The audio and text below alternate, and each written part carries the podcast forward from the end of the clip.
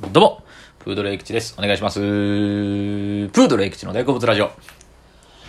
えー、M ステの35周年スペシャルがむっちゃくちゃ良かったっていう話をしたいんですけれども、えー、V6 が、えー、11月1日に解散するということで、M ステが初、最後のパフォーマンスやったっていう回なんですけど、まあその、35周年の、えー、M ステの歴史を振り返ろうみたいなのもあったんですけど、まあ、いろんな方出ててっていう中で、V6 にすごい時間を割かれていて、で、V6 の、えー、過去に160回出演してるんですね。まあ、すごいですよね。ほんまに。ね、26年間活動してる中で、M ステに160回出たそのき、えー、まあ、映像を流しながら、振り返りながらみたいなんで、最後、間に新曲歌って最後にメドレー歌ってみたいな感じだったんですけどそれがすごく良くて本当に。えー、まあその V6 もそうなんですがその回ですねえーなにわ男子が、えー、11月12日にデビューを決まっているんですよね。でそのなにわ男子の、えー、新曲初披露。えー、以前、でダイヤモンドスマイルで、えー、M ステに出てたんですけども、デビューシングルとして最初の曲が、音源化されるのが「ウブラブ」なんですよね。新、えー、デビュー曲の。これを初披露っていうことで。いやこれが本当に感慨深いものとなってまして、まあ、もちろん何は男子のファンにしてもそうですし V6 のファンにしてもそうですしまたその広く、え、ジャニーズを応援してきたジャニーズファンの人たちからしたらすごいいい回だったんじゃないかなと、まあ、いわゆる世代交代ですよね。えー、なので、なにわ男子が11月12日にデビューする。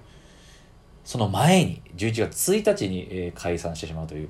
なので、これ、26年間のキャリアを終えた、えー、V6 お疲れ様っていうのと、なにわ男子、これから羽ばたいていくなにわ男子っていう構図でして、いや、すごい。んで、まあ、歌の順番もね、なにわ男子歌った後に V6 みたいな感じのつながりがあったりとか、このジャニーズの歴史の一つ、一時代の終わりと一時代の始まりっていうのが一回の放送に見れたっていうのが、すごい意義のある回やったんじゃないかなと思います。はい。まあ、なぜ、何が男子の話からまずすると、いや、すごい、良かったですね。あの、パフォーマンスがまずで。その、もちろん、えー、特に大橋くんにしかり、まあ、藤原丈一郎くん、丈一郎くんに関してはもうデビュー、えー、8歳で入所して、もう17年目、18年目ですかすごいですよね。当時だから、えー、それこそ V6 が、あの、坂本くんが当時デビューの年齢の最年長記録みたいな24歳でデビューしてみたいな、えー、トニー戦で。えー、で、えー、神戦の一番年下の岡田くんが14歳で史上最年齢差みたいな感じでね、話題になってみたいな。だからもうめ、子供の3人と大人の3人っていう感じでデビューして、その時だから24歳で坂本くん。もうその時の年齢より、えー、上一郎くんは超えてるわけですよね。25、6ですか？もう。っていうわけじゃないですか。すごい苦労重ねてきて、やっとこのデビューってことにたどり着いたっていうので、まあもちろん素晴らしいんですけども。で、まあキャリアを重ねてて、もちろんね、ジュニアとしてやってきてはったわけですけども、それの、そんなキャリアを重ねている、ジュニアとしてのキャリアを重ねている上一郎くんであったり、大橋くんであったりしても、ちょっとこう、あどけなさというか、あの、ぎこちなさ、まあ、緊張でしょうね。あの、なんかこう、えー、何が男子が今からパフォーマンスですっていうちょっと前にこう、ちょっとこう、パパパってこう、なんかこう、フォーメーションを、ああれ？みたいな感じのとこありましたけど、そういうとことか、う、ういういしい感じ、まあ、ほんまに うぶらぶってですよね。あの、ぴったりなんじゃないかなと思いましたし、なんであんなみんな目キラキラしてんの？もちろん感極まるものもあったんでしょうけど、なんであんな目キラキラしてんのかな？なんか入れてる？なんかニスとか塗ってる眼球に。それぐらいキラキラしますよ、本当に。いや、ほんでやっぱ徹底してすげえなって思ってたんが、あの、ワイプでもむちゃくちゃ仕事するっていう、なにわ男子のメンバーが。やっぱりそのね、見てるファンの方とかもなにわ男子目当たり見てる人も多いでしょうし、そのね、あの、スイッチャーというんですか？その、ワイプに抜かれる時の顔の回数がやっぱなにわ男子が多いですし、その時も必ずね、あの、カメラを意識して気を抜かずに やってるわけですよ。口ずさんで。はい。まあ、中にはその過去の名曲の特集みたいな VTR が流れるんですけど、いやいや、何は男子、君ら生まれてないやろみたいな曲でも口ずさんでて、そんなに、だ口ずさめるか？みたいな、知ってるか？みたいなちょっと思ったりしましたけど、ねえ90年代の曲とか口ずさんでほんまかと。まだ生まれてへんやんと。だって、ミッチーとか2002年とかじゃないですか、生まれた。確か。そうですよね。すごいですよ。で、言うてましたけど、イノッチが映画でね、ミッチーと共演して26歳さ。だから V6 からしたら何はなんでしょう子供なんですよね。子供であってもおかしくないぐらいの年齢差。そう。いや、すごいなと。もう本当に、これまでのジャニーズとこれからのジャニーズって感じでしたよね。はい。ちょっとだから、あのー、リュウチャイの大西流星君の質問に対して森田剛君が、知らねえよって言ったのもちょっとね、あれはだから通常運転らしいですね。その森田剛君ファン、よくよく知ってる V6 ファンからしたら、剛君の、まあ、愛のあるというか、まあ、普通、普段の感じみたいな。ですけど、ちょっとあの、流星君がちょっと、リュチェがちょっとこう、こわばってた感じしましたけど、気のせいですかね。まあちょっと書き込みネットでもありましたけど、いやーでもそういうのとか見れないとかね。いやー素晴らしい。本当に良かったです。なにわ男子すごい、なんかこうね、すごい。で、まあ、えー、その後 V6 が最後を飾ったわけですけども、僕ほんまちょっと泣きましたね、本当に。いや、僕ら世代的には学校へ行こう世界世代なんですよね。ずっと見てて。でね、まあ、もちろんそれも関係余った昔の、えー、子供時代の映像とかも重なってて、今大人でね、もう50じゃないですか、坂本くんなんか。その時代の流れとかも感じますし、なんかね、今一個思ったのが、V6、例えば M ステ通常か今までもう過去にたくさん見てきたわけじゃないですか。で、えー、ある程度暗黙のあれであるんですよね。そのルールで。まあ、その業界のルールというか、M、M ステのルールというか、必ず放送回のその必ず1回1枠は、ジャニーズのグループがどこかいるみたいな感じになってるんですよね。で、V6 とかもね、こう定期的に出てっていう。なんかそれが、やっぱり当たり前のように僕ら思ってたわけじゃないですか。ジャニーズのアイドルのグループの活動とかパフォーマンスを見て、当たり前、なぜ思うかって言ったら、それたくさん出てるからだと思うんですよ。当たり前のように。そう。で、番組にしてもそうですし、歌番組にしてもそう、出てはるんですけど、当たり前じゃないんやなってことに気づきますよね。V6、だからなんとなく見てるわけじゃないですか、今までも。えー、M ステを。V6 で出た回もたくさん見ました。V6 やぐらいに思ってましたけど、当たり前じゃなくなるんやなと思いましたし、また、えっ、ー、とね、最後メドレーの前の1曲目になんかあの、ダンスナンバーみたいな、TL っていう曲をやらはったんですけど、当たり前のように見てますけど、めちゃくちゃダンスすごいんですか？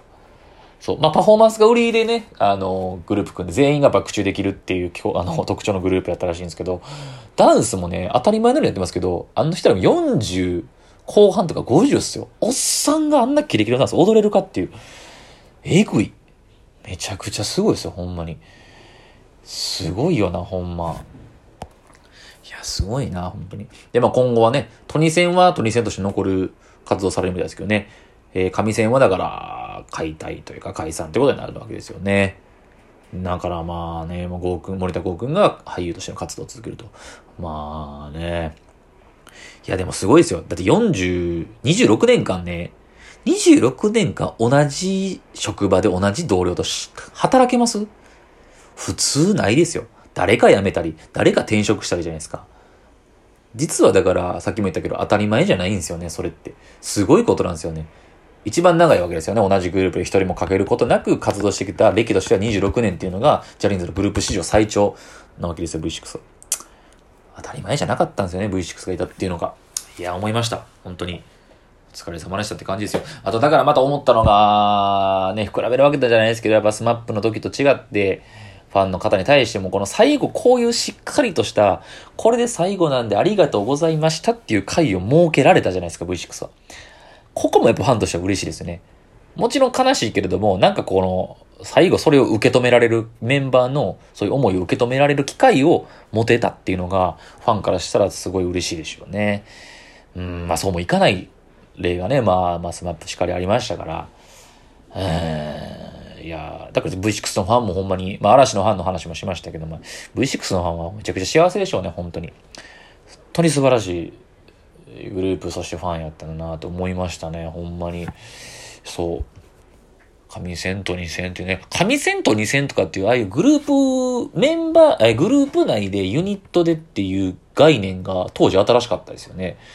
えー、まあ、キンプリとかもまあそんな感じですけれども、まあ、キンプリも別にグループの活動してからはそんなには、ミスターキング、ミスタープリンスとしてはね、ないとは思うんですけど、ねまあ、ずっと後期はなかったですけど、V6 もデビューしてからしばらくは神戦だけで活動、トニー戦だけで活動っていうのもあったんですよね。そう。だからその辺とかも V6 はジャニーズのグループとして新しい数やったんじゃないかなと思いますよね。いやー、本当に感動しました。あと、個人的に M ステ今回の回、あの、普通に感動する場面いっぱいありましたね。僕ちょっとお酒をたしなみながら見てたんですけど、普通にうるっときましたね。あの、もちろん松田聖子の瞳はダイヤモンドもめちゃくちゃ良かったんですけど、瞳はダイヤモンドすごい曲よな。松本隆ね、作詞で。歌詞がすごく良くて。瞳はダイヤモンドよ。潤んだ瞳をダイヤモンドに例えて。映画色の街。いい言葉ですよね。やっぱりこの職業作曲家の、作詞家のすごいですよね。今じゃなんか、なかなかない言い回しというか文学的な。素晴らしい。瞳のダイヤモンド素晴らしかったですし、あと M ス全体的に言えば、あのー、昔の名曲レメドレーで、米米クラブがと BB クイーンズ、まあ、踊るポンポコリンが、当時と同じメンバーでずっと健在で、今もなお30年以上経って、で、最高のパフォーマンス見せてくれたっていう、僕マジ踊るポンポコリンであんなうるっと来た初めてかもしれないですね。めちゃくちゃうるうる来ましたね。いや、すごい。名曲はいつまでだって名曲やと思いましたし、歌の力っていうのを、あの、君がいるだけでと、踊るポンポコリに感じました。めちゃくちゃ。いやー、ということで、まあ、M ス全体的にも最高でしたし、もう、一番言いたいのは、えー、なにわ男子これから羽ばたいていってほしいな。すごいキラキラしてたなと、よかったなということと、V6 ありがとうございました。お疲れ様でしたということですね。はい、ということで、えー、今日は以上です。ありがとうございました。